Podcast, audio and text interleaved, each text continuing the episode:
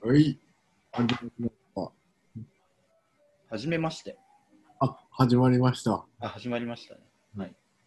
まあ、初めましての気分もいいんじゃないですか。そのいや、無理でしょ、今さ ら。俺、そんな演技力ないよ。いや、違いますよ。あの、これは僕らはもうちょっと10年ぐらい知り合ってるんですけど、うん。あの、その今までのりょうちゃんは今日のりょうちゃんと違うっていう価値観もあるんじゃないですか。なんか難しいこと言ってきたな。おお。で、昨日のりょうちゃんは昨日のりょうちゃんですよ。もう今日のりょうちゃんは今日のりょうちゃんですよ。俺、でもずーっとそれでやってきたからね。どういうことですかいや、もう、ずーっと、8歳ぐらいの時からずーっとそのスタンスでいるかどういうことですかそら。れで今さら、あの、いや、それをだから言われたところで、結局、今までと変わんないよってこと。あ、ずーっとそうだったから。ちょっと偉そうにしてもらうとちょっと困るんですけ ど。偉そうだった。いや、なんていうか、僕が、その、なんなんだろうな、こう、リードしてるっていうか、こう、あ、そういうスタンスなの。言うと上で、さ、うんマウン、マウント取ってるつもりだったのがさ、あ、スンジンが。なんか、ちょちょっとは取らせてよっていうつもり。いいよ。いいよ、いいよいや。え、どうしたのそれで。 いや。それを一人でやられると、あの、寂しいじどうしたの あでじゃあ、まあいいよ。え、なんだっけ今までの自分と違うよってことゃん。やめよう、この話。なんかえ、いいよ。いや、も、いういよもう無理よ。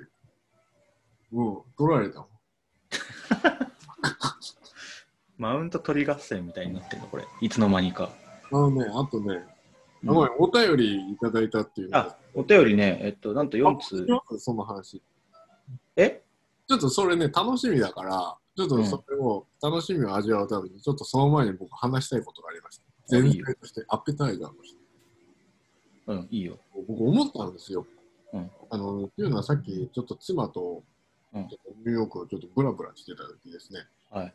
スケボーを乗ってる子供たちがいまして、あ、いそう。で、なんかこう、あ、スケボーって日本でも乗る人いるよね、みたいな。ちょこちょこ僕の周りにもいたよね、みたいな話して、うん。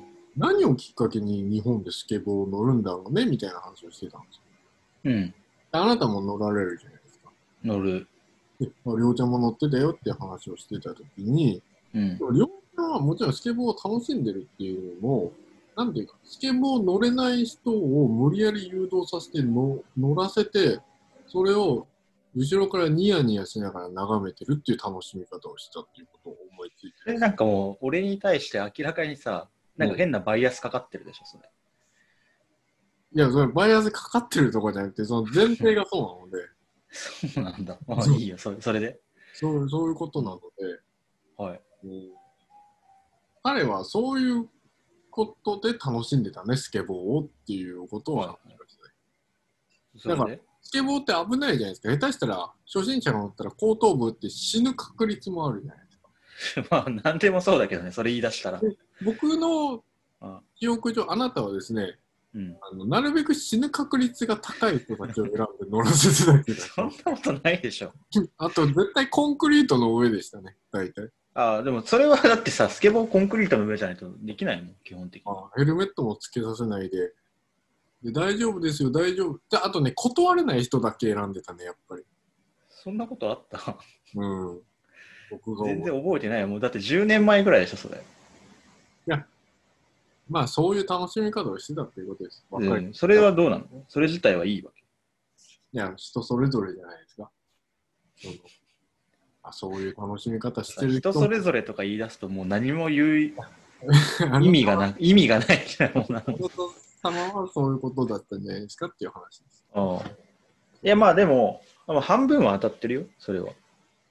うん。俺はだから別にさ、友達と遊びたかっただけなの。何でもいいから。うん。で、まあ、たまたまじゃあスケボーあるからやろうよみたいな感じでなくうんて、命に関わるやつね。でもね、確かにね、あのね、ほら、俺さ、山とかも行ったじゃん。連れてったじゃん、みんなを。うん。しかも入っちゃいけない山とか。 行きました。うん。柵乗り越えてってさ、でっかい柵乗り越えて。しかも、そんな危ない状況なのに、無理やり一緒に連れてきた人の荷物を崖の底にしてました。 そしてあなたは自分の T シャツを燃やして山火事をさせようとしました。 あの時泣いてたもんね、デンタ。泣いてました。やめろ みたいな。燃えて死ぬからやめろみたいな感じでそ言れ以ってたも降、彼と僕らの関係は、もん。うそれ以降だ。いや、でもわかる。だからさ、その別に、そんなさ、死んでほしいとか思ってないけど、やっぱちょっと危険な方が面白いなって気持ちはある、昔から。まあ、わかります。なんかこう、ギリギリの方が、笑いもさ、起きやすいっていうか。カトゥーンですね、カトゥーン。あのギリギリで生きていきたいからっていうことですね。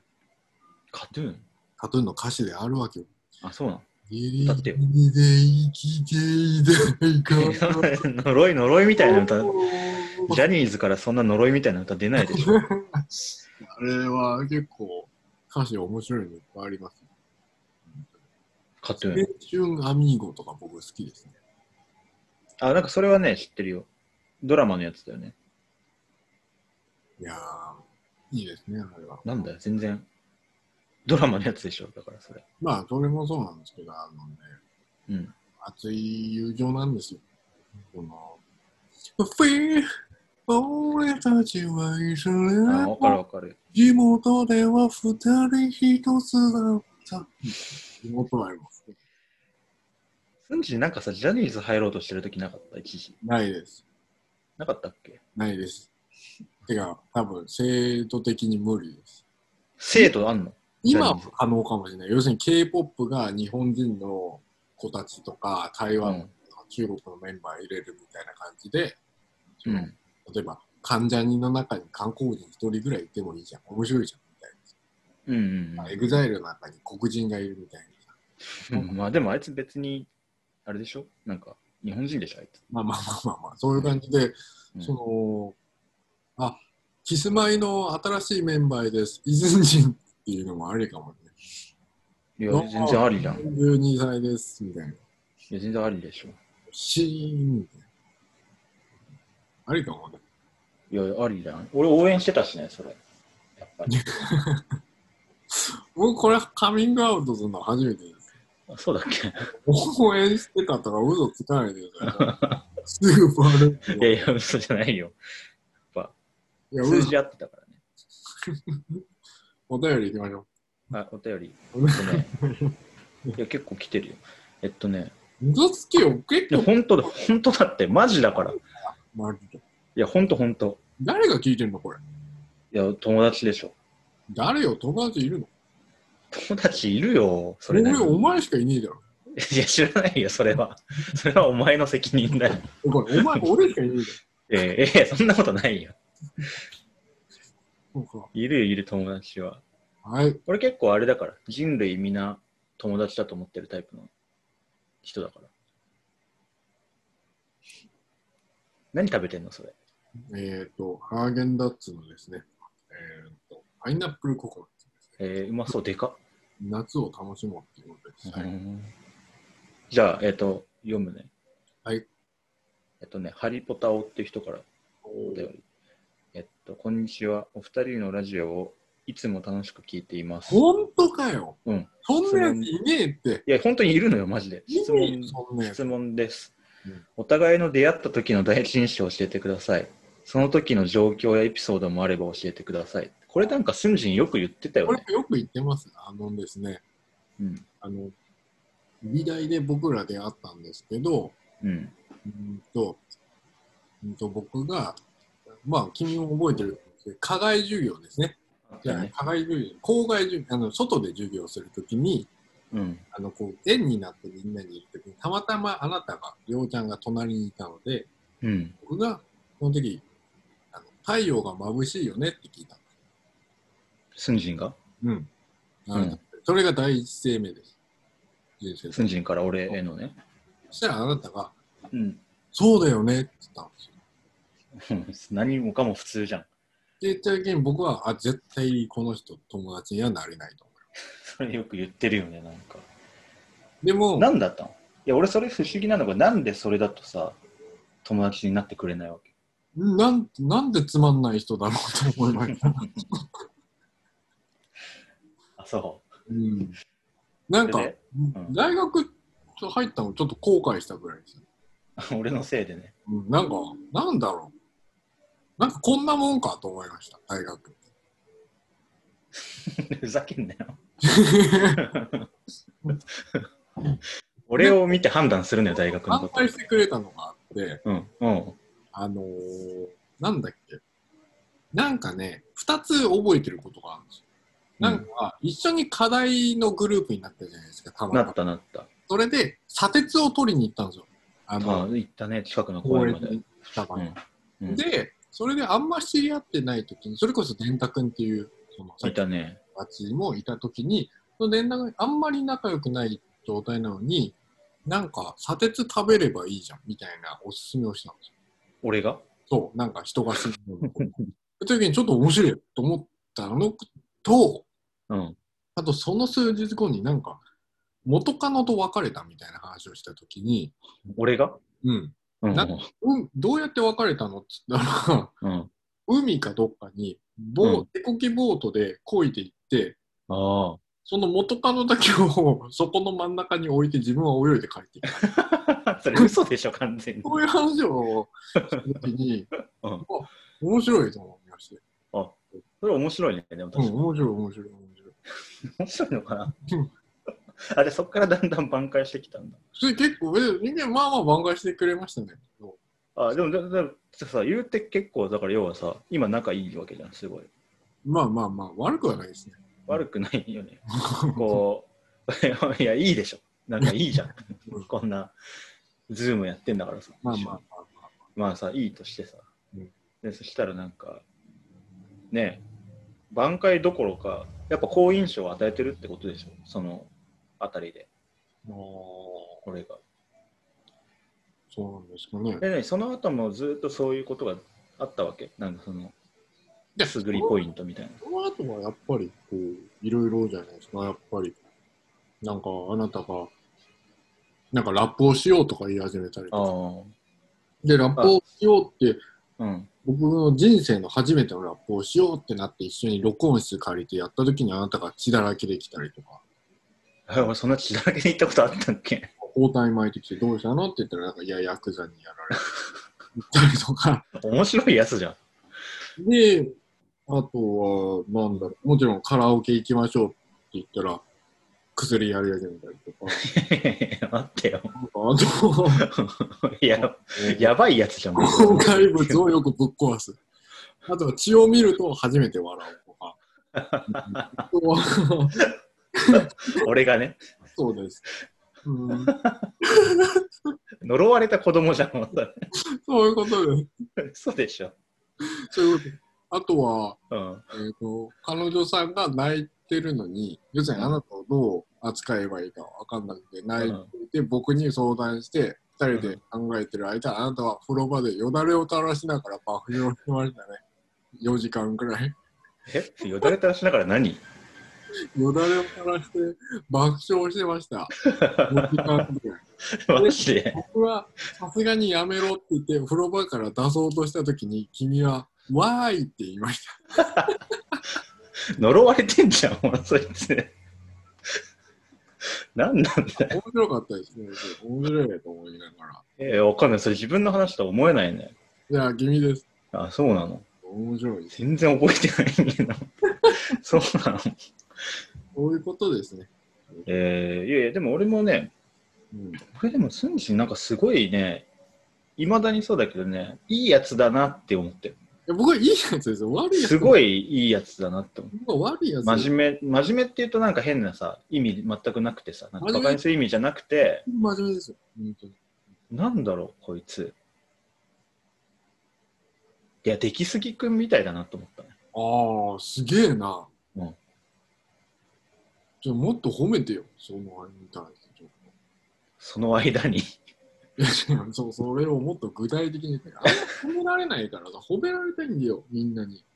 いろんな人。あで。もね、うんその最初の方のさうん。授業多分最初一番最初じゃないんだけどなんか2つ目ぐらいのやつでさなんかやじろべえでっかいやつ作ったじゃんなりました。うん一人一個はいでさめっちゃ真面目に作ってたのよなんかすんじんやってました。うんめちゃくちゃ真面目だったわけなんかもうなんだっけあの、やじろべえでノーベル賞取るぐらいのい、やなんかそういう空空気出してたわけな んか世界、世界を変えるみたいな ぐらいの。うんそう言ってた言ってたうでも俺はこれでやってくんだみたいな感じになっててん。てか、むしろ、うん、これで、もう、で俺は実際さヤジロベエとしてはどうかなって思ってたんだ けど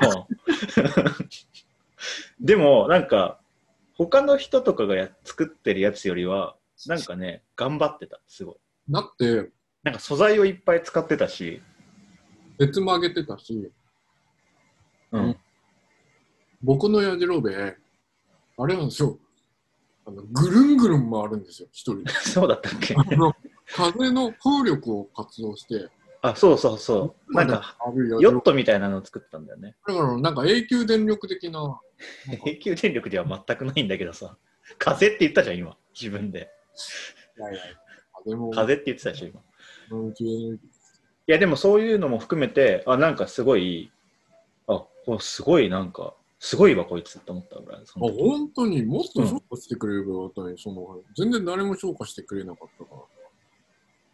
すごかったと思うよあとねなんだっけ それくらいしか覚えてない最初の頃それこそ課題で僕ね、君のことすげえなと思ったのが、ちょっと褒め合いになっちゃうんだけど、褒め合いになってるけどあの音楽を作る課題があったんですよ。ああ俺それ覚えてるよレコーディングうのんして、日常のいろんなものをこううんやった時に、うんと君がですね、えー、と僕と飯用っていう学あのたえー大学の食食食堂堂ねで、うで、ん僕が、えっ、と、いいよラーメン、いいよ、なんか、なんかまあ、まあなんかね、そう、いい、なんかそこいや覚のえてる覚えてるラーメンラーメンラーメンを頼んだときに、そのうん食堂のおじさんが、塩か醤油かって言ったんですよ。言ってたねで、僕が、えっ、と、塩で、って言って、うんうん会話を君はいつの間にか取ってて、そ取れってたね 気づかれないうちにで、それを課題の時に発表して、なんうか、ん塩か醤油か、えっ、と、えっ、と、えっ、と、醤油、しししし塩で、塩か醤油か、えっ、と、えっ、と、みたいな音楽を作って発表しうた。んそれがすごかったわけてかだってその場で僕しか受けてなかったから。いや いやいや、でもちなみに俺あれね、あの、あの一番高い評価いただきましたんですよあ、。本当にいただきましたのですよ。あの、音で。いただき、多分ですよ。もううんいや、でもあれはね、気に入ってた、結構。あの、ほらレゲエのさ、ダブってあるじゃん。まあまあ、ラブレッドエコー、エコーさせる。なんかあれを結構うまく使ったなっていそううだ感ねじ。レゲエ好きだからね。レゲエ大好きです。僕やんないレゲエ好きな男です。所詮とか言う。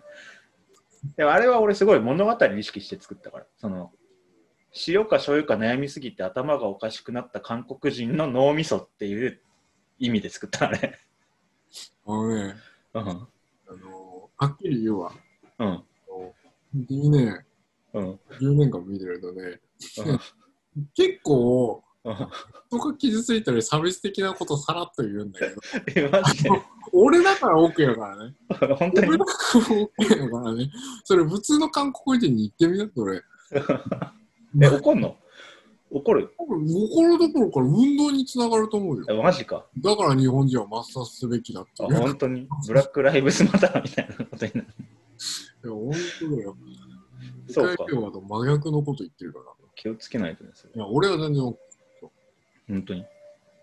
あいやいやまあじゃあいいよ。まあまあそういう印象。だから俺はすごい、スンジのこと真面目だな。真面目ですごいなんか、いや、こいつ将来のこと考えてるわって思ってたんだけラど、ジオ上で。ヤジロベエで。 ヤジロベエから始まる未来みたいな感じの。考えてないと思いましたねうなんか。すげえな、この人将来のこと考えなくて生きてんだみたいな。ん本当考えてないからねす。ごいなと思いました、逆に。いまだに考えてないかすごいなら。だとって思う。頭おかしくなっちゃう、将来のこと考えたら。まあ、お互いだから、ないところを補ってるんですよ。あ、いい話ですね。違ったんですよ。欲しがりなんですよ。うんもう一個の、まだあるんで、もうどうですかもう、えっとね、あ、ラジオネームセミ人間さん。本当かよいや。本当だって。全部自分で作ってるだろ。作ってないよこれ本当に作ってないよであ、こんにちは。お二人のラジオをいつも楽しく拝聴しています。だよそれ質問です。最近誰かと喧嘩しましたかだって。 ああ、面白いね、それ。うん、面白いね。うん、そう僕セミ人間っていう名前がもういいよね。うん100点。えーと100点ね。ですねあの。ニューヨークで今いるんですけど、うん。えーと肉屋でバイトしてるんですね。おうで一応、プレミアム、その、まあ、Google でね、あの、ニューヨークのブッチャーショップベストっていうと、大体うちら出てきたりするぐらいプレミアムのところなんですけど、うん。あの、そんな、その、お金持ちとか、その、ちゃんと真摯な概念を持ってる人たちが基本層の客層のお店でもですね、やっぱり喧嘩って起こるものでして、うん。客との。うん。それこそ2日前にちょっと大喧嘩をしましたあ、。大喧嘩したのうん。すごいね。うん。で、まあ、電話上で僕と喧嘩したんですけど、おううん、まあ、どう、だから、まあ、肉に対する概念ですね。肉に対する 概念。まは あ、だから、あなんっちだよそれこみたいな肉を送り上がってって言ってるんですけど、あはあそうすると、どこからどう見てもいい状態でしおうおうょ。だからあっちは1000ドルを使いまして、肉にうん。まあ相当高いよね、それ。だから全部返却しろっていうことなんですけど、こっちはうん嫌です。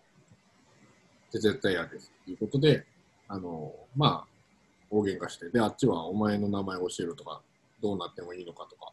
え、何なの何がさ、ダメだったわけその肉は、向こうからすると。うーんとね、そのね、微妙なね、価値観の違いだと思います。脂身が多いとか、なんかこう、あれうんなんですけど、ただ和牛っていうのはそもそも脂身多いし、やっぱそりゃそうだ。その肉の概念とは違うのでっていう、うんその若干の違いでセンシティブになるっていうのはあるえっていうことは向こうは和牛と買ったんだけど和牛を買ったつもりがなかったってこ本と当和に牛のことをよく知らなかったってこ結果的に言うといろいろ言ってたんですけど一言、う僕の視点から言うとただの頭が悪い人でした。言ってること とおが前がそういうこと言うから怒ったんじゃないのだってあの嘘ついてるんですよ。あそうなんだそうなんか最初はクオリティが悪いとか言ったのに僕が悪くないとか言ってたら次は頼んだ量が違うとか言い始めてあああで、じゃあ写真送ってって言って、で、見たら、例えばあっちは0.8パウンドって書いてあるんだけど、あうん写真普通に拡大してみると全部1パウンド以上ってちゃんと出てるし、はいはなんで嘘つくのとか、いうん普通に僕からすると、いや、言ってることは全然合ってないから。油まあを、そうだね肉の写真も全然油あるし、うんなんか油ちょうどいいし、どうんこに油あんのとかいう、あの肉肉の写真も、いや、油ちゃんと写ってるし、みたいな写真とかばっかだったので、あその辺を証明して僕が言ったら、なんか逆に、その言い返せないから、あっちも。うん でなんかお前の名前を教えろとか、わわけわかんないこと言って。ちょっとわけわかんないですねそうそうそう。だから本当に大切なラリラリってたんだよねいいのかとか言ったりとかして、僕は何をあなたがどう思うか知らないですけど、うちらは絶対返却しないし、別に利用したくなければ利用しないでくださいってずっと、うんそれはいいねまあ終わりました。あああまあでもああやっぱ、もうちゃんと終わったんだまあ終わりました。別に殺されるとかなんか、そういうのはなくそうただ、なんかまあ、まあニューヨークに、まあどこでもあることなんですけど、まあ、そういうのは起こりますよ、やっぱなるほどねり。うん。ありますよ、そういう喧嘩みたいな。ああそれでも電話越しの喧嘩ってことかいや、なんでもいいよ。えなんでもいいよ。俺全然喧嘩とかしないからないないよね、本当に。全然しない怒られることはたまにある。あのね、3年に1回くらい怒られる。誰に怒られるのなんかね、目上の人に怒られるんだよね。お前生意気だぞみたいな感じ。何で、なんかそれで、あ、そうですかって言って去ってくっていうパターンが 3年に1回くらいある。本当に。なるほなんかさ、つまんないじゃん。その、ど。だからいつまでも定職につけない。いや、別にそういうの別にちゃんと俺働いてるよ。結構頑張ってるよ、割と。そうかなうんうんなんかね、あの、ほら、こう、面白いじゃん。その、ポジションがさ、転換するっていうかさ、こう、偉いと思ってる人が、バカにされてるみたいな状況って面白いじゃん。バカにされてるっていうかさ、なんつったらいいこほら、偉そうな人の頭叩くみたいなのあんじゃん。ダウンタウンの浜ちゃんとかが。あれはねで、俺の好きなモンティ・パイソンとかでも、その貴族階級をバカにするコントとかが多いわけよ。あれはで俺、そういう世界観になってほしいわけ、みんなにうん。ね、でそれを一応体現してんの、ある程度。うんでそうすると、たまにその冗談が分かんない人っていうか、 分かんない人って言ってまたバカにしてるように聞こえるけど、 なんていうの、その真剣な人がさ、怒り出すみたいなのがあるわけあ、わかります。うん。なんですよでそうすると多分向こうは俺が謝って「いやそんなこと言わないでくださいよ」ってなってほしいんだろうけどでもそれやっちゃうとほらねもう面白くなくなっちゃうから「分かりました」って言ってこうスッと去ってくっていうのが俺の礼儀なのだから喧嘩が起きないんだよねその構造だとなんか、うん寂しくなるな。なんで何聞がけばそうで。いなんでなんで何が寂しいや、本当にこういう人がいるから世界平和っていつまで。いや逆でしょ俺全員俺だったらマジで世界平和だと思いやいやいやいや。うなん でもう、もうものの数秒で終わるよ。もう、もう、もうシムシティとかだったら5分ぐらいでもう 破滅しちゃうみたいなもう、もう、本当に。そんなことないと思うんだけどねジェノサだイかド、らジェノサイド祭ジェジェノサイド祭り。マジりで。 やばい。いねそれうん。そういうことだと思います。そうでもだからもう俺はね喧嘩はだから知ってないですっていう答えがなこれはなるほできませんっていう喧嘩ははいもう1個あるど。え、もう一個あるのあと2つあるえ、そんなにあんのうんえっとね、えっと、ラジオネーム、アン・ファサウェイさん。えっと、こんばんは。お二人のラジオ、いつも楽しく聞いています。昨日、フェミニズムの考え方が浸透し、んあ、昨今か。昨日じゃないね。昨今、フェミニズムの考え方が浸透してきているように思いますが、時代の変化の中で、フェミニズムがアートに与えた影響を感じることや考えたことがあれば教えてください。真面目パターンの質問だね、これ。なるほどね。まあ単純に、でももっと簡単に言うと、フェミニズムがアートに与えた影響ありますか何ですかってことだね。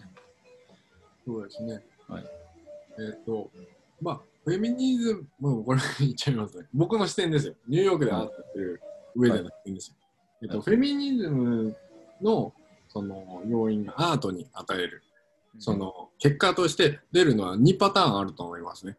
うんうん。で、まずは、えっ、と、市場におけるアートか、それとも、そういうのとは関係なしに、いわゆる、なんか、芸術とかアートとか言ってる、その好き勝手やってるアートかあるよね。で、あると思います。で、うん。えっ、と、えー今時代がとにかくにフェミニズムが、えっ、と、すごい、何なんだろう。発言しやすいし、あの、うん。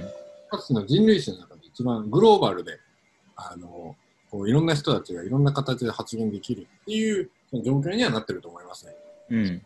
それによってもちろんいろんな作動は絶対起こります。それが科学に、えっと結びついたり、社会性に結びついたり、個人の考えに結びついたり、もちろん芸術アートにもそういう証言が出るっていうのはもう当たり前のように出ることですね。そうだね。で、それは勝手にやるのは全然大丈夫。その芸術とか、うん。それは皆さんやってることだし。ただそのニューヨーク上で市場でのアート、うん。市場でのアートっていうのはお金が決まるっていうことなので、誰かが評価しないといけないんですよ。こそうのだアーね。トはいくらだとか、こいつはこれより高いとか、これはこのこのギャラリーとですけど、このキュレーターがこれとか評評価が出てきます、そのお金うのん。あれによって。そのために、そのお金を基準をつけるために、お偉いさんたちが、これは面白いって基準をつけるんですね。うん。ってなった時に、えーっと、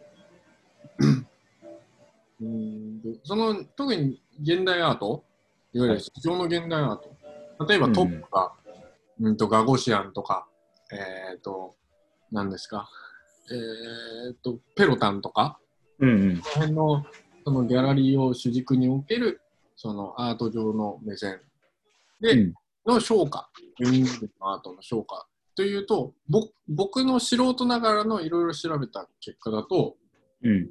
うんとそこまでは消化されてないと思います。あえっと、要はフェミニズムポイントは別にそんなにないってこうん、別に市場に出てる。これと。は、現現在ってことだよねうん、現在。うん。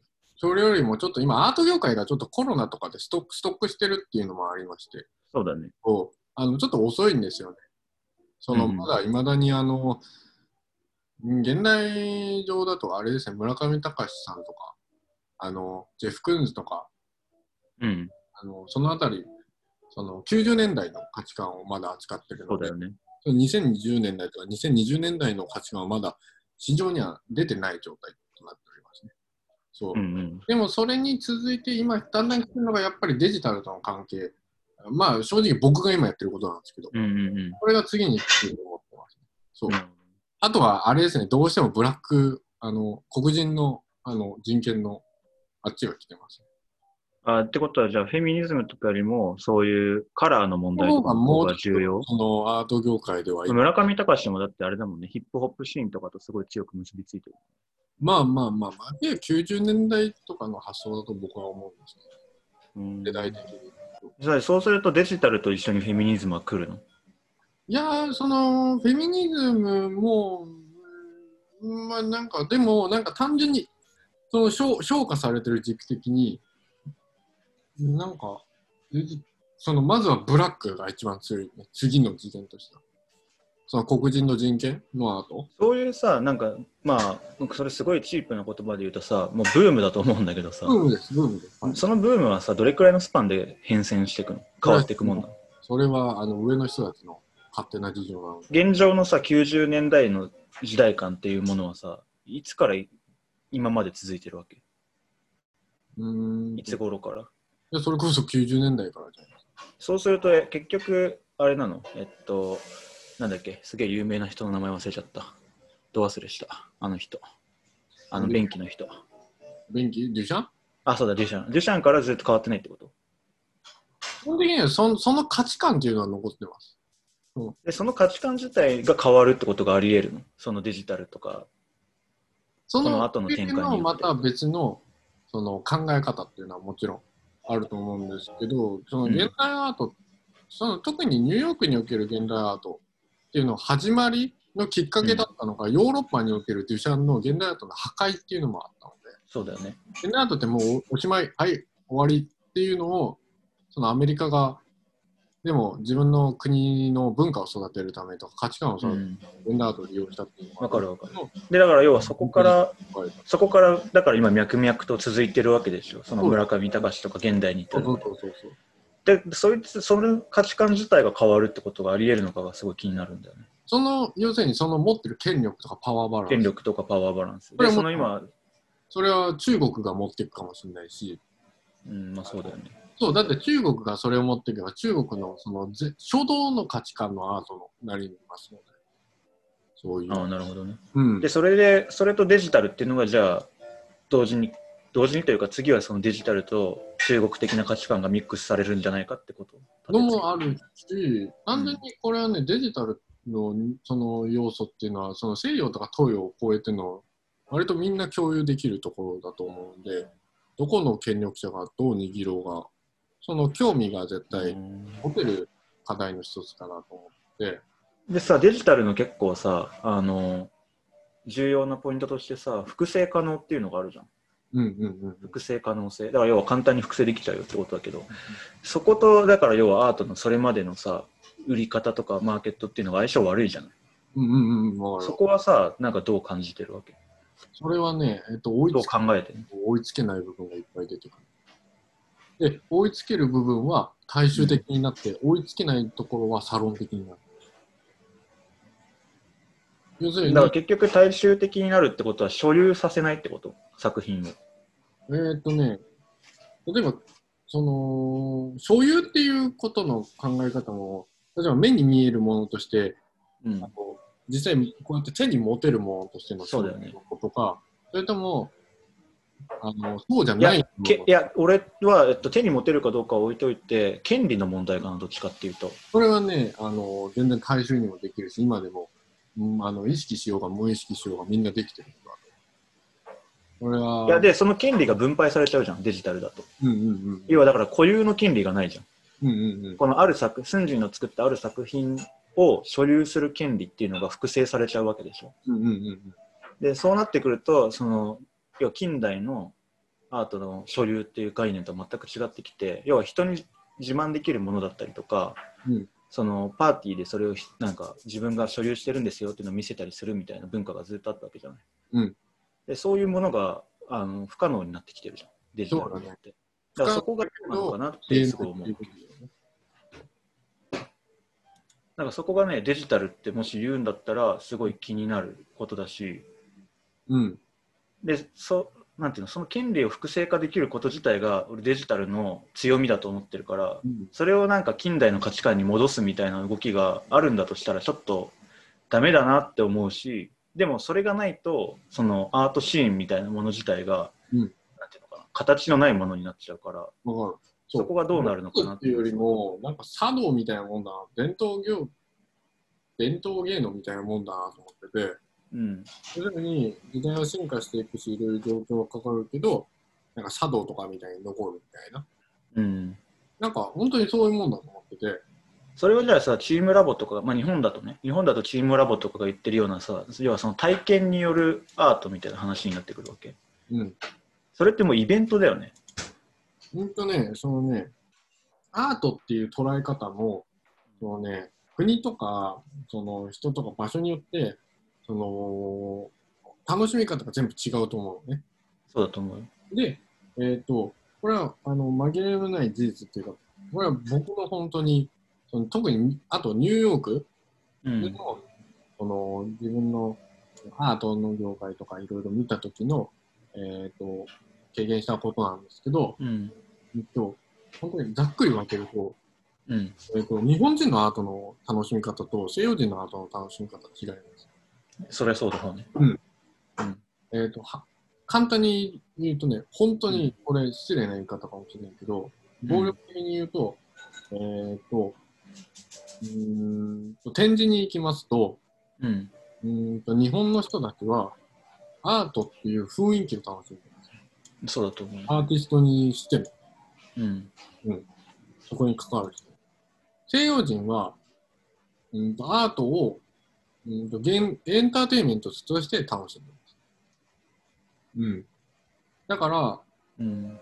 簡単に言うと、アートの例えば絵画絵っていうのがあるんですけど、うん。壁に飾ってるっていう時点ですごい理屈にかなってるんですね。うん。このこっちの人に、その西洋うの人、ん。特に。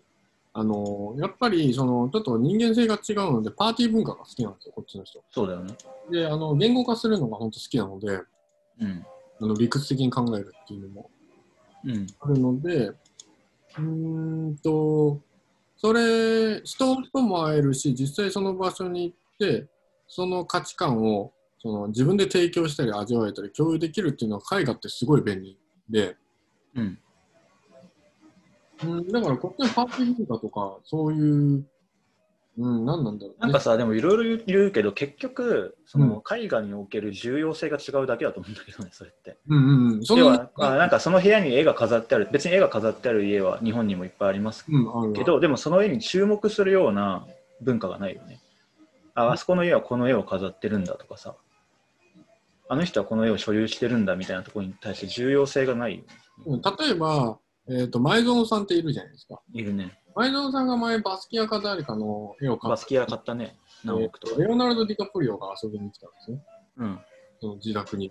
うんで、前澤さんも言ってたんですけど、こういうアートによっていろんな人脈ができるから面白いって言ったんですけうど、んレオナルド・ディカプリオさんも興味持たざるを得ない仕組みになってるんですまあそうだろうねよ。なぜかというと、その絵画っていうその価値観自身もそう、自体もそう、うそのその市場が評価を受けてるので、分かった、うん、いやそこら辺は分かる分かった上で、で要はそれと要は今後のデジタルっていうのがどう要はそれが不可能になっていくじゃない、それ不可能になるけど、うん、えっ、と、可能なところは絶対残るっていうことです、実際に。それはでもどういう形なのそういや想像でも全然いいんだけど、うん。いや、例えば普通に、うんすごい、例えばじ俺の場合なんだけど、うん俺は金とか全然権力とか何もないけど、うんやっぱりそういうのが好きなので、さっき言った、うんその実際会って絵を見せ合うとか語り合うっていうのがお金になるかどうか好きなので、あの、やっぱりそういう文化を続けたいと思うし、で自そ分れって要は結局うんその、じゃあ今の話だとそのアートの中で重要視するべきなのはその本来つながらなかったような人が人脈を持つような構造自体で要はパーティー文化みたいなものででデジタルでもそういうのをサロン化することでいろんな人が結びついていくんじゃないのかって話。いや、全然ね、あの、できるけど、うんとね、デジタル上で起きる身体、なんかその他人他人とのコミュニケーションの取り方うんそれによるアドレナリンの回り方と、その実際にあっての物理作用における、そのアドレナリンの回り方って違うなと思って、いやだから分かっただからその体験の話だよねそれは。そうだね、体験の話だね。でそれをだからいやで多分今スンジンの言ってることって自分はアナログの絵を描くアナログの絵を描くって言っていいのかなスンジンの、うんうんまあ、アナログで物物を人に渡すようなことをしていくけどそれのコミュニケーション自体がデジタルでされていくんだみたいな話それをもうできるし、そういう融合した形もできるし、うんにその辺じゃないくて、やそうなんだよえ分かるでねそれはもうさある種さ起きてることじゃない現状でまあうん多分それがそのアートの文脈にまだなってないって話だと思うんだけどいや、別に文脈じゃなくて楽しみ方だと思うよ、これは。本当そのでも中さでそそれだったらもうさすでにそうなってるじゃんそうだね。で、うん大事なのはそのアートの手法の話じゃん多分今ってその要はデジタル化したことでどうその手法が変わっていくのかでしょ手法っていうか見せ方っていうかなそのどの分野でどう発表するかとかどう表現するか別にそれを考えなくても混ぜたやり方もあると思うしそれはできると思うさあデジタルってでもさツールじゃんそうだねでツールってことはさそれって手法にすごい結びついてるものだと思うんだけどそうだからねそこがね僕がやってるで俺それそれが見つけられてないのが今だと思ってんだよねそのアートってものがそういう意味で僕まあまあ僕の話になっちゃうけどデジアナっていうのはそこをすごいある意味感覚的に重要視してるところだとで多分それが俺から見るとあのイベント化なんだよアートのうんうんうんアートのイベント化だなって思うわけうんでしかもデジタルのイベント化ねうん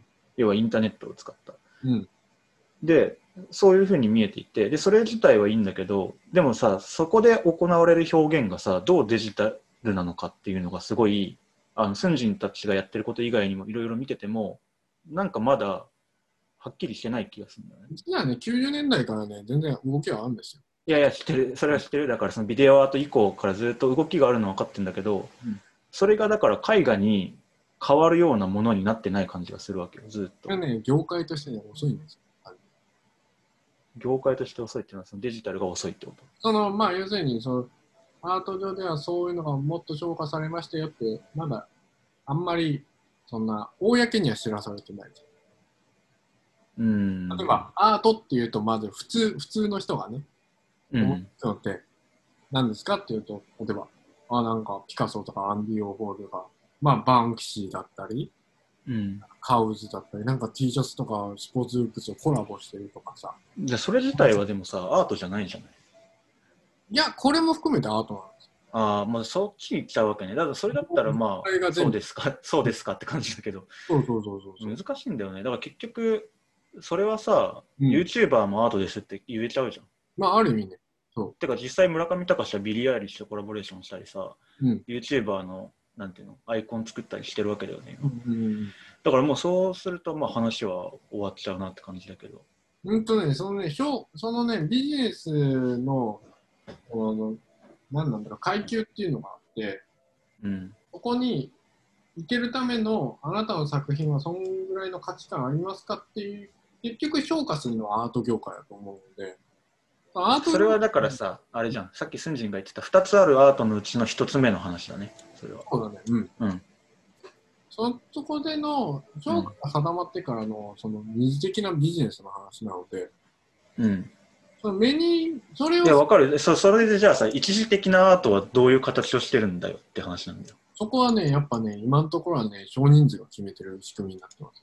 それはさ、デジタルでこれがアートだって言われてるものあるのデジタル上でっていうことデジタル上でっていうか、そのデジタルを用いた優秀な表現として、今、現代一番認められてるデジタルこれは。やっぱトランスファーギャラリーだと思う。あーそこ目指具す体。的にそれはどういう表現をするのほんとどういねう、表現を押し出してるわけほんとね、結構ね、なんかやっとそう、やっとそれかと思ったんだけど、前からね、その好きな作家さんがいまして、うんうん。お前忘れた。それと、前からちょこちょこ発泡してたんですよ。まあ、要するにクッションでパソコンみたいなの作るってうん大事っていうのをやってて、うん。感覚的に、まあ、そりゃそうなるよ。今の現代人の発想としては。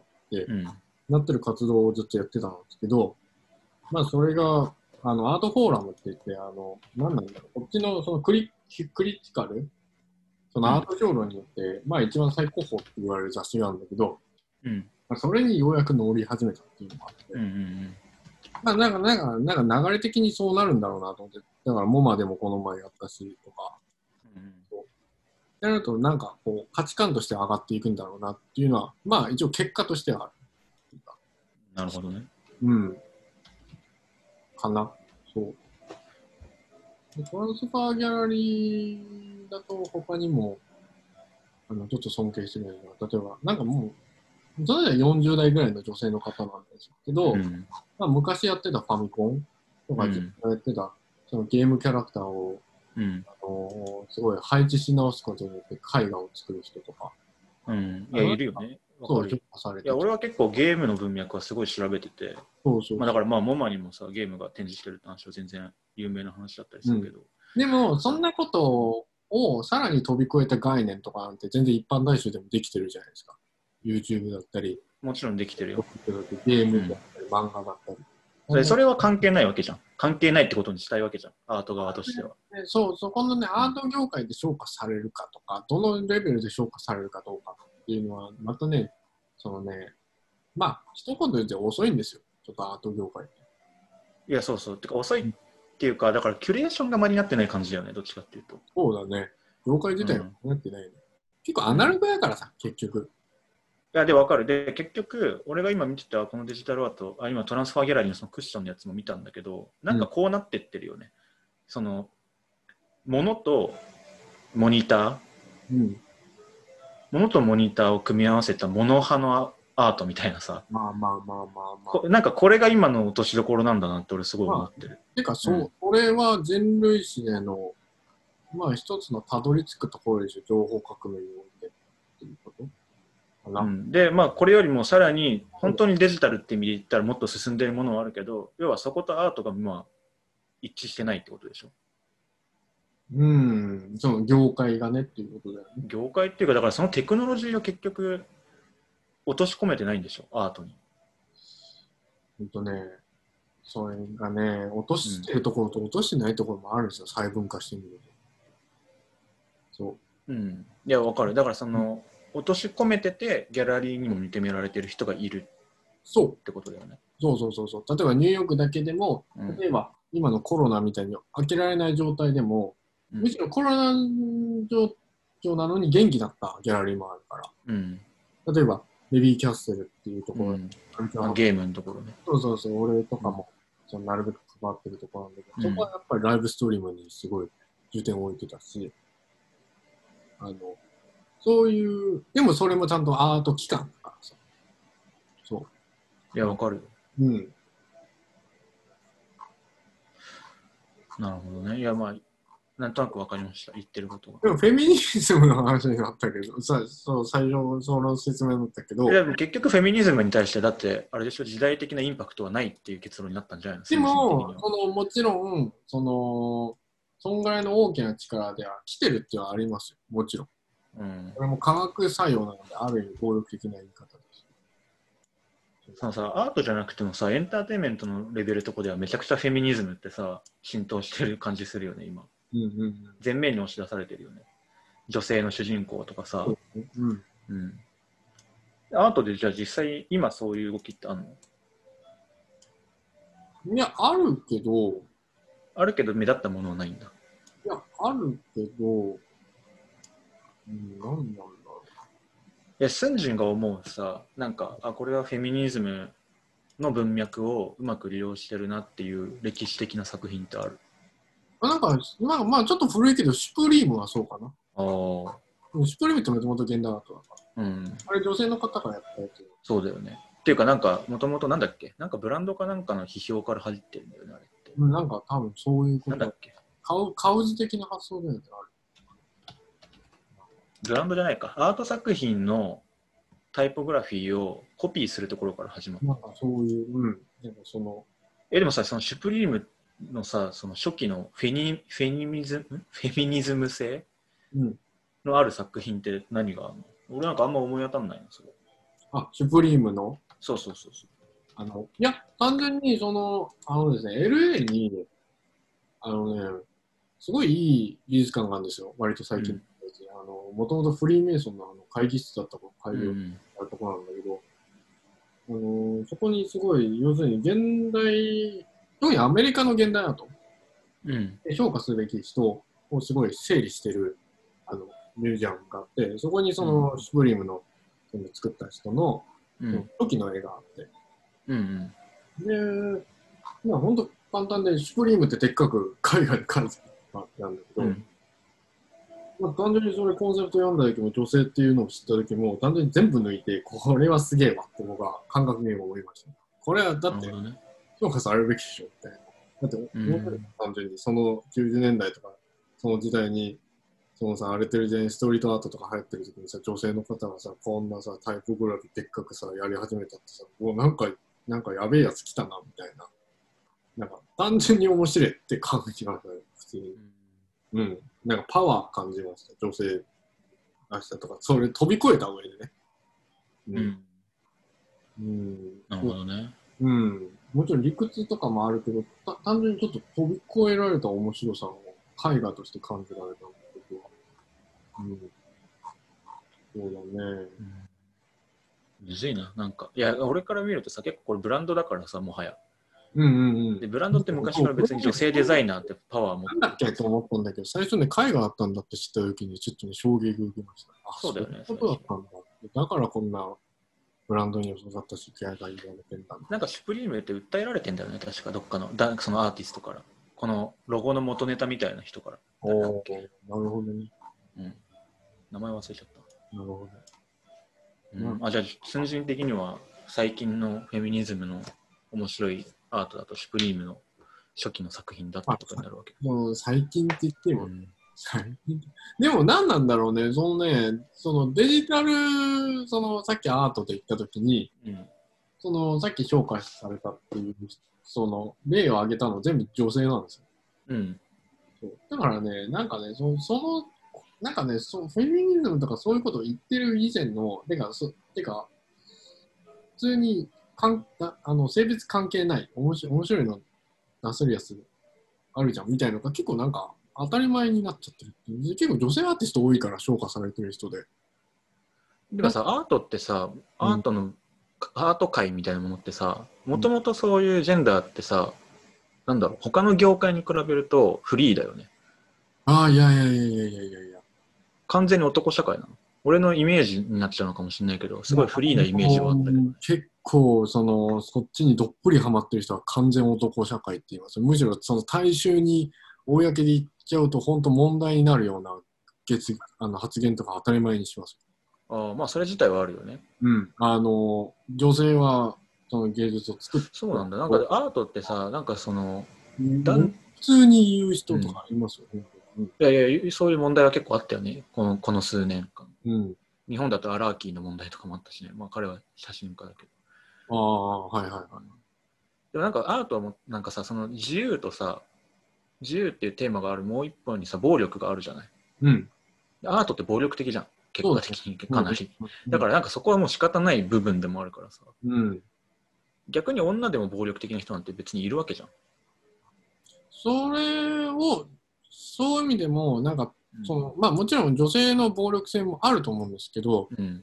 やっぱり男性が女性よりも強い、あその女性が男性より強い視点で、うんやっぱりでかいのは子供が持てるっていう身体構造がどうしてうもあるんので、それが、あのーまあ、その宇宙のデザインとか、人間の体のデザインと比較したときに、うんやっぱり女性の子宮だから知性の力っていうのは宇宙エネルギーとすごい密接してんなと僕は思うんですよ。やっぱ、まあ、愛、い急に話飛んだね、今。や愛とか、その、要するに、その、飽和するっていうことなんだけど、そのうん包むっていうことなんだけど、わかるよ。俺のパワーって暴力を超えるんですよ、やっぱり。まあだから神話的に言うと第一性ってことだよね。まあそう最近神話の勉強してるからすごいにわかでこういうこと言ってるけど。そう。なので、でもその辺を、なんていうか、普通に、んなんか、容易に、その辺を踏まえた上で何かを表現できるとか、うなんん。かそれを一つ可能にしてくれたのは俺インターネットだったりデジタルのテまクあニッそクうだよねがあ。るてかなかと思ってて、可能にしてくれたし、本来そうあるべきだけど、最近そうなってないよね、インターネットはね。ああ、そうなのかな。だからもうどんどんだってさ、市場原理とかにさ、吸い込まれてってないインターネットのものってあまあなんかいいよく言われるよね、イインターネットをもともと作った人たちはこんなはずじゃなかったっていう説もあるらしいよね。うん。こう今のインターネットは全部、なんていうか、もっと暴力的になってるって言われますよね。まあ簡単に言うと、だからその Google、Facebook、Apple、Amazon がそういう部分を吸い上げてってる広って告と話。か情報摂取とか、そうそういうのがやりたくなかったらインターネット作ったつもり。そうそうそう。だから本当はもっとダークウェブにあるような、その、すごいさ、プリミティブなっていうか、その、なんていうの、個人的なホームページみたいなものが乱立する世界みたいのが、うん結構初期の夢だったんだけど、うん今はもう完全にキュレーション、キュレーションされちゃってる。しかも特定の企業に。うんで、そこでお金が回ってるっていうシステムになってるじゃない。だから、インターネットは可能にはしたけど、結局人が追いつかなかったんだなっていう。ちょっとね、だからネットに最近興味が持てなくなってきまして、昔は面そ白うかなっんただ。けど、俺逆に今、興味あるけどね。ななんかネット情報があんまりもう、その、面白くないっていうのがあって、コンテンツ自体が。そうだね。その時に、やっぱり、じゃあ身体の内側の研究しようって、最近思いついたっていうことですね。ああ、そうなんだ。そうそうそうそう。うんあの、対談会をやりますので。対談会あ、いや、あの、君にも Facebook 行ったかもしんないけど、うんうん。このね、マクロ視点とミクロ視点で自分、ああ、見ましした見ました。ああ、あれか。はいはい。そうあれ対談なんだ。そう対談会です。そう何なのあれ。いやいや俺結構ああいうの厳 しいよ。いや、わかる。あの言うこと。もうああいうのばっかりです。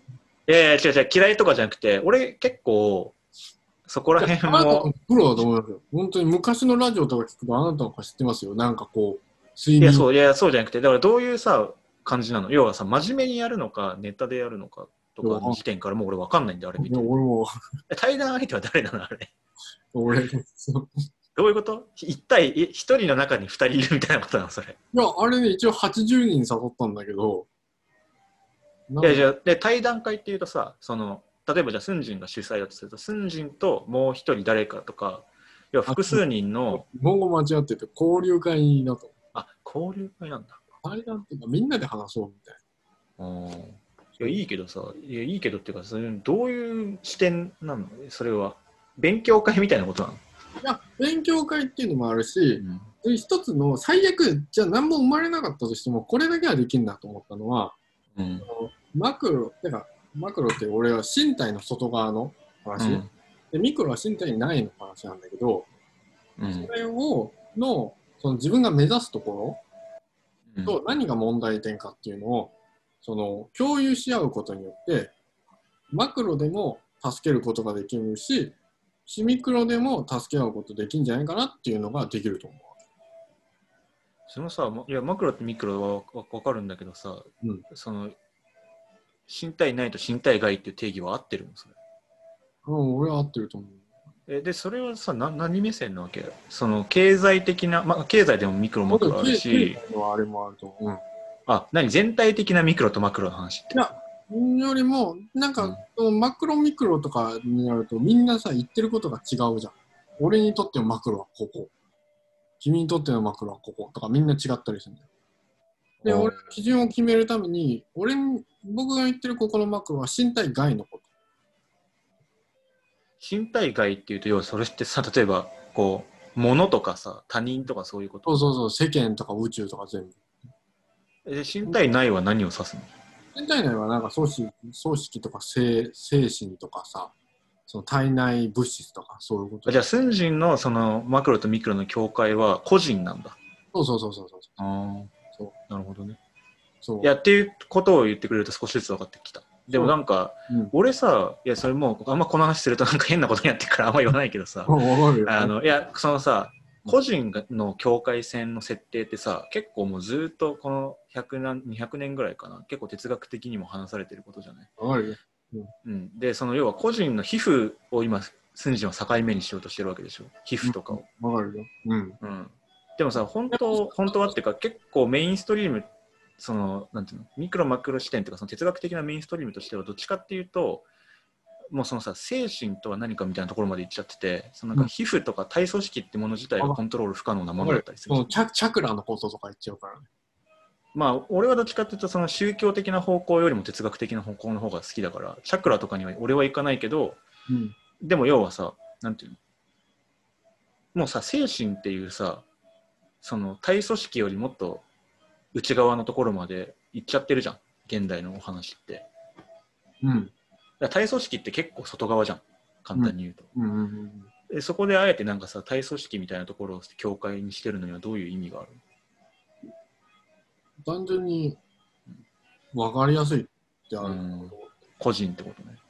うん、例えば、えー、と僕は、えー、と現代アートうん。はいやってます、うん。ニューヨーク夢がありますうん。でニューヨークで現代アートで成功してお金を持って有名になりたい昇華されたいっていうのが、うんその夢ねうん。その目標ねうん。でこれは自分の体を実際動かして自分の体の外側に影響を与えなきゃいけないことなわけようん。この目標を達成するためにうん。いわかるかなや、わかるよ。でも、それいや、だからすごい物質的な話だ。そうそうそうそう。でも、それが、以外の話、うん。例えば、その自分の体の調子が悪いとか、うん。なんか、それとはまた別に、その自分の心の問題だったり、しんなんかこう、精神上の問題だったりみたいな。うんな。んかそれは自分の内側でコントロールしなきゃいけないなと思ってて、うん。その、その自分のうち、まあもちろん他者とか薬とかに、その助けてもらうっていうのも手なんだけど、うん。そのあのできることならあの自分の内側でもその同じ体だからつながってるから神経が全部っうん。ていうのでそのその辺のその仕組みとかを自分なりに分かって、それをその解明していくっていうのがちょっとミクロ的な視点でのそのうん自分の体の見方みたいな。はいはい。そうで外側の例えばエンドアウトでどう勝てばいいのか、こん今回こういうギャラリーのこういうのがあるから俺はこういう作品を作ってこうやりたいこんだけ高い作品を売りたいその次にはこう評価されて例えばモマに行ってそしたらすごい有名になってお金も入ってそしたら村上隆さんみたいにビジネスもできてお金が入ってみたいなうん。これは外側の話じゃないですかでも僕はそれをやりたいのででもそれができない、じゃじゃあそのじゃあその対談会例えばそれの講義会だったとしても、それをもしみんなが俺は少なくとも自分でやろうと思うんだけど、うん、なるべくそれを打ち明かしてその自分は何がしたいかとか、どこに向かってるかとかわからないんだったら整理してみたりとかしてそしたらマクロで協力し合えるところ例えば僕はこういうプロジェクトがやりたいんですそしたらもしそこに参加してくれた人がじゃあ応援したいから君にこういうのが提供できるよとかこういうのはいいんじゃないかとか提案とかなるほどね。海外でのそのつながりもあるかもしれないしどうしてもそれが無理ででも僕できなくて孤独になったり悲しかったりするんですけどどうすればいいんですかって言ったら例えば僕の知らない技例えばなんかこういう運動をしてみればとかこういう本を読んでみればとかこういう瞑想をしてみればとかこういう食べ物を摂取してドーパミンが作用する食べ物をやってみればとかなんかこういうなんかミクロのその体内う内ん。の助言もできると思うんですよシェアみたいな。うん。で、実際なるほ話すっていうことは、実際運動効果なので、ドーパミンが出ることなのね、シェアしたりっていうのは。でエネルギーも出ることなので、まあ、あの、そういうのも含めていい運動になるかなと。なるほど。そう。なんだこいやいの、や、いや、分かった。だからいや、言いたいことはよく分かっなんだこのラジオ。た。 頭おかしいでしょ。何の話してんねんみたいなのまで言って。いなんか、まあいいや。うん。うん。や、分かりました。ちょっと、あの、タイミング合いそうだったら。いつやんのえっ、ー、と、来週のね、なんだ、えっ、ー、とにど、こっちだと土曜日の朝だあーかそらうなん、多分日本だと土曜の、えー夜。夜9時ですね。なるほどねそ。いや、むずいよね。まあでも、うん。僕も全然わからないので、とりあえずやってみましょうっていうので、やるっていう。うん、いや、わかる。でもやっぱスンジンすげえ個人の人だな。今話聞いてると。個人の人だな。個人。うん、個人。いや、なんかやっぱさ、そのマクロ視点って今スンジンが呼んでるものも個人の問題だと思う。そうだね。そうそう。うん。で俺、どっちかっていうと、なんか社会とかの方に興味あるんだよな。それそれもね、あの、うん国民性とかね、もちろんあると思う。そのあーアメリカとかはアメリカ的だよね、個人、個人にどこまであとも日集本約していくと日本の和の精神もあるから。うん。そうなんかね、そのねこそれ、それこそ個人だったりいや、待って、ね。でもさ、俺は、そのね、国って結構新しいものだと今思ってるから、うんそうなんかあんま日本的だと思わない、その、社会とかってもの自体が。いやいや、その連帯とか、その村みたいなものが、すごい日本的なものだとはあんまり思わなくて、本当はもっと昔からあるものだと思いやもちろんそうなんだけど、感覚的に僕からしてみると、う。うん。やっぱり日本は日本らしさありますよ。だからそれは近代化に失敗したってことでしょ。まあ、なんていうか、どうなんだろうね。やっぱ違うもん、韓国人と日本人って。そういや、その、分かち合えるところは余るけど、うん。お単純にその流れてる、あれ、そのて、かさ、まあ違いは当たり前じゃん。まあ当たり前、そうそうそう、うん、それがいいとだから思まうあ別にそれはなんか、いいことだよ。そう。楽しいじゃん。いや、悪いことでもあるけど。 そうなのうんうんまあ、まあでも、なんか、そういうこともあると。ただ、うん、そうだね。でもね、やっぱうん、なんだろう、例えばこういう交流会やりましょうって言った時に、やっぱ真っ先に、こう、参加するって言ってくれるのはアメリカ人ですね。日本語喋るアメリカ人。なんか流行ってるしね、そういうの。うん、やっぱね、話しやす、話が、あとさ、そう最近さ、ちょっとホラー映画とか見たりしたんだけど、友達に勧められて、うんまあ、ホラー映画じゃないにしても、えっとさ、結構アメリカとかのそういう映画で出てくるシーン、ファイトクラブとかにも出てくるけど、うんなんか心が傷ついた人たちが集まって、輪になって話すみたいなシーンってよく出てくるじゃん。では、あの文化がすごいあるんでしょ、きっと。そうです、そうです。で、あれが自然なんだよね。ああれが結構、あの、アートにもつながってるところです。そうそう。なんかそう思った。だから、その、アートにつながってるまでは思ってなかったけど、その、うん。さっき言ってたようなさ、なんていうの、俺でもそうだ。うんそういうのに参加しやすい土壌みたいなのがさ、それはある。うん、本当あるに。よね。クック、あの、こっち来ればわかるよ。こっち来ればっていうか、こうう怖いよ、なんか。こっちの文化に触れれば怖いなそこわかるよ。本当に好きだから。うん。そういうのが。そうだよね。こっちだとなんかさ、そうそういうとこ行ってると、なんか異常なんじゃないかみたいなさ、ふうに思う人もいるもんね。なんかそんなき心傷ついちゃってみたいまな。あ実際僕がさ、だからさ、ニューヨークに来てさ、こうやってやるのもさ、僕そういうの好きなんですよ。うん。そう。そういうの好きだし、まあ日本のそういうなんかこう別の意味での共感の仕方っていうのももちろん好きなんだけど、うん。なんか単純にこっちも結構やってみたいなっていう好奇心かなり強かったし、実際やってみたらやっぱ楽しいし、みたいな。そう合ってるか合わないかっていうのはあると思いますよ。うん。うん。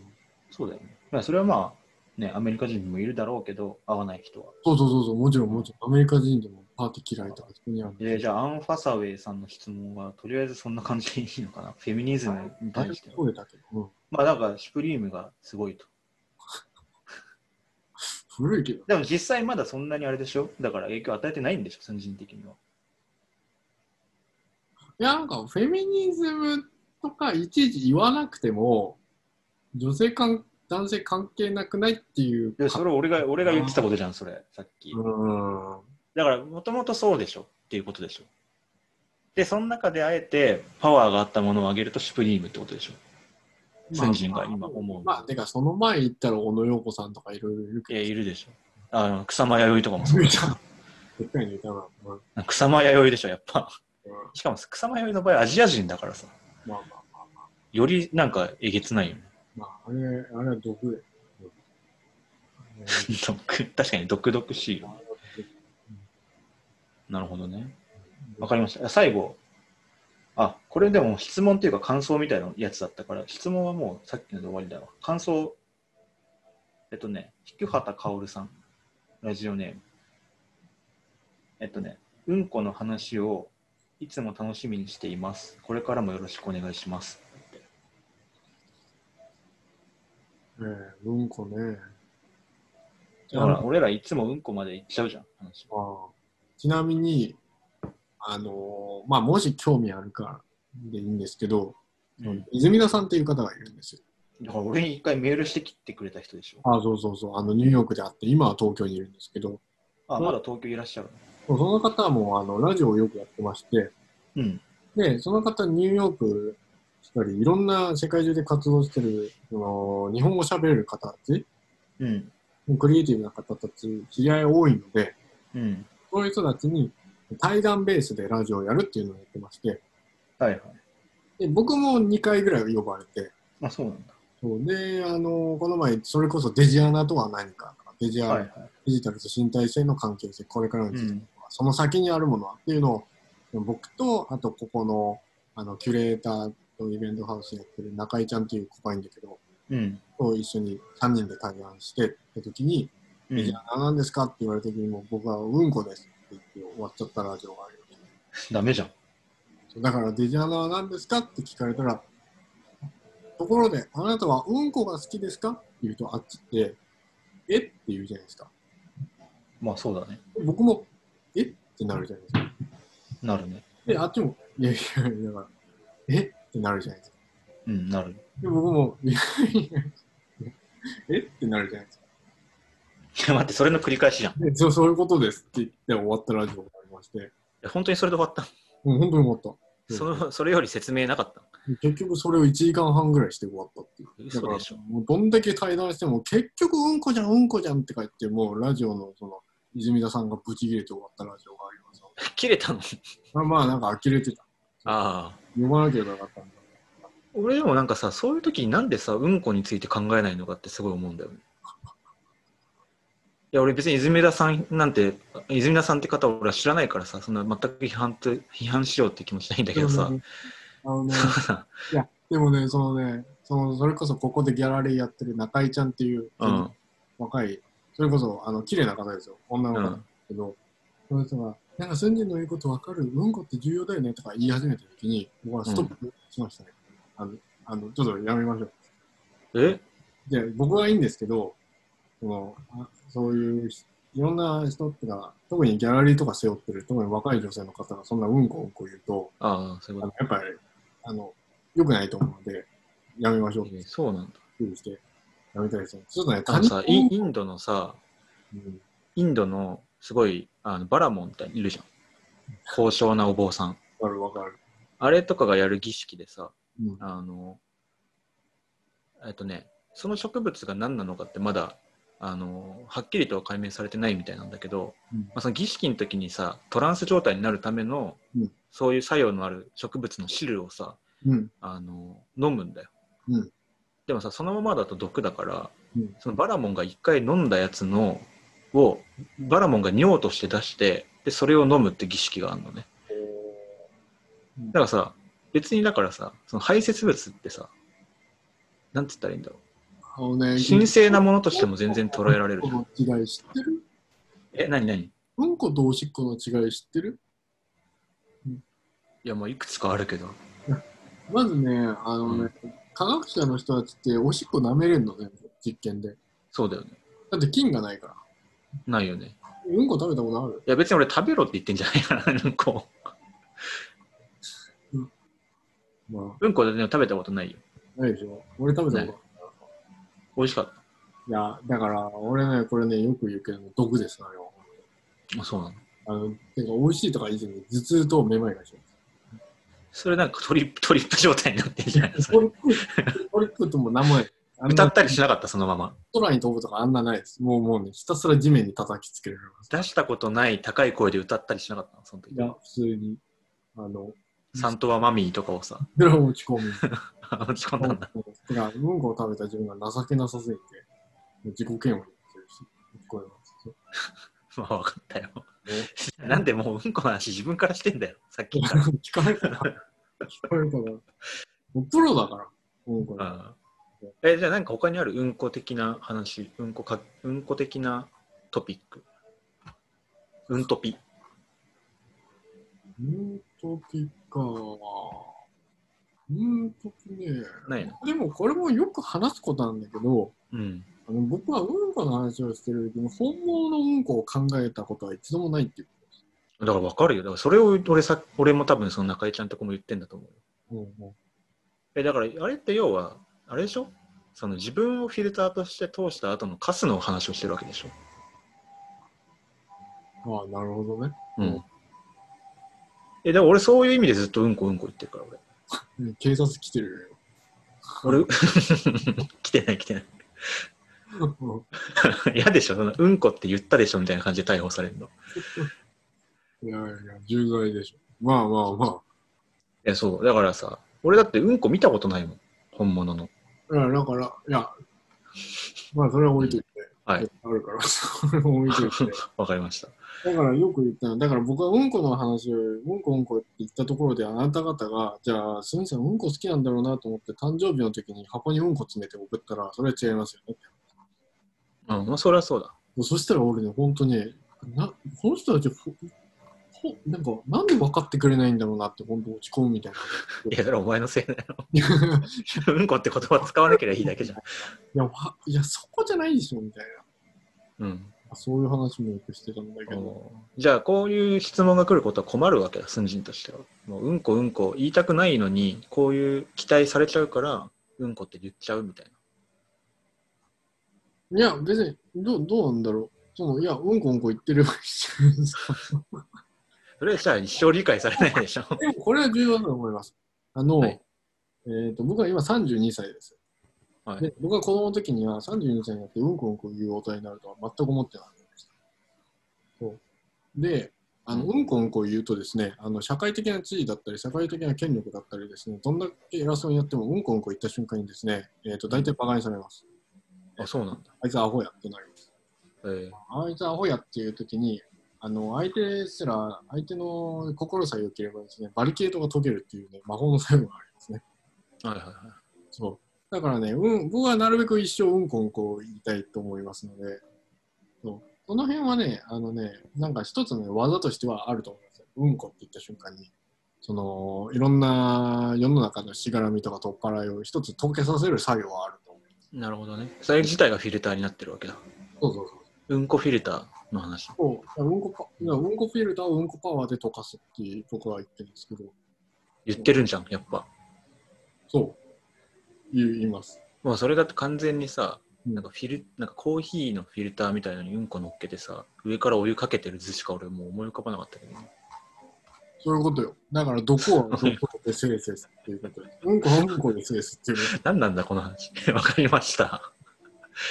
で、えじゃあ今後もうんこの話はしてくれるってことね。と。いや、もうもちろん別に突然飛び出ると思うし、しろっうてんこが。知らない、しないってなると思うし、するなって言ったらする、すると思うし、それは、まあ、うんこさんの気持ち次第なので。うんこさん。うん、わかりました。そうね。結構だからね、こういうふうにお便りも来てるわけで。本当かよ。だってさ、うちらのラジオさ、大体だ何人聞いてんのとか言うとさ、3、4人とか。でもそういうやっぱりコアファンがいるわけでしょ。 いいんかいわかんないけど。なるほどね。うん。っていうね、そういう感じで、まあ結構お話ししましたけど、どうですか見習わないと。だって彼はやると400回再生とか軽くいきますので。でも400回と3回変わんないよ。君もそういう次元になったか。いやー、それさ、だって10万回再生とかの人がさ、騒がれてるわけでさ。僕と羽生くんは変わらないっていうことですね。いやいやいやいや、羽生くんはさ、10万回再生の人だから変わるよ。羽生くん400回じゃないでしょ、どう考えても。いや、もう2億回ぐらいある。 2億回ぐらい行ってるでしょ、あれ。回転2億回ぐらいしてるよ、あ回 転れ。もしてる。 2億回転してるよ、あれまあもまず滑れねえしまずう。ゼロ回転とさ、2億回転と全然違うよ。その彼と俺は同じって言ってる。いや、違うって言ってんだから。違うって。だだから、羽生くんが、あのね、羽生くんが今まで400回回転しかしてませんって言うんだったら、あ、じゃあ、スンジンと変わんないなって思うよ、俺も。うん、でもさ、もう2億回回転してんだからさ、でもさ違うでしょ。あのさ、でもじゃないよ、もうえ。違う違う違う、あのさ、あのさ、う扇風機とか見てもあれなんだけどさ、早すぎるとさ、逆回転に見える。なんか止まって見えたりさ。別に君逆回転もしてないじてか、俺今、回転してるわけよ、10億。 ゃん。いや、もうダメ。それ、その、それダメ。違う違うそ違れうもうダメ。でそれもダメ。今度、ここに指触れてみ、切れるから、ピシッつって。絶対ダメ、もうそれ。 10億回回転してるから、マジで。本当に。あもうとにかくどうしても羽生くんになりたいわけだ。うん。羽生くんと比べると、虚しくなるからさ。 ね そういだや、ねもうね、分かった。じゃあ今度、あの、逆回転してる様子を見に行ければなと思いました。そうだねこんな感じなんか他ありますかあーないですね。ないじゃあまあ、あじゃあとりあえず、いいかな寝ます。どうかな寝ますか今何時ですち12時半で。寝た方がいいよ、それうんこの話なんて寝するるわ場合じゃないよ。なんでさ、12時半にさ、嫁とかもさ、ベッドに寝寝かけられてさ、迷惑かけてうんこの走りをして、あ、そう、横にいるの奥さん。 ブリブリブリそれはじゃあ、はい、あの寝てください。あのいい、いい夜を。床で寝てるよ。かわいそうだよ、うちに。かわいそうじゃん。こんな、こんなダメラジオのために床で寝てんのかわいそう。で、うんこうんこさ、ほんとすみません。床で寝かせてさ、まずさ、カフェほんとすみません。もう終わったほんよ。とすみません。何ほんマとクすみロまとかミクロの交流会やってて、自分自身まずしっかり、せん。ほんとそれだよね。本当マクロミクロ言ってんじゃねえよ。まず自そん分な極端な話してないで、中間のいいとこ見つけろよっていう話だよ自 ね。分の嫁をまずベッドにちゃんと寝かせる夫になるよって話。ちょっと思います。じゃあまあ、あの、そういうことで今日じゃあおやすみなさい。はーい。またじゃあ連絡してください。ははい。ーい。じゃあね。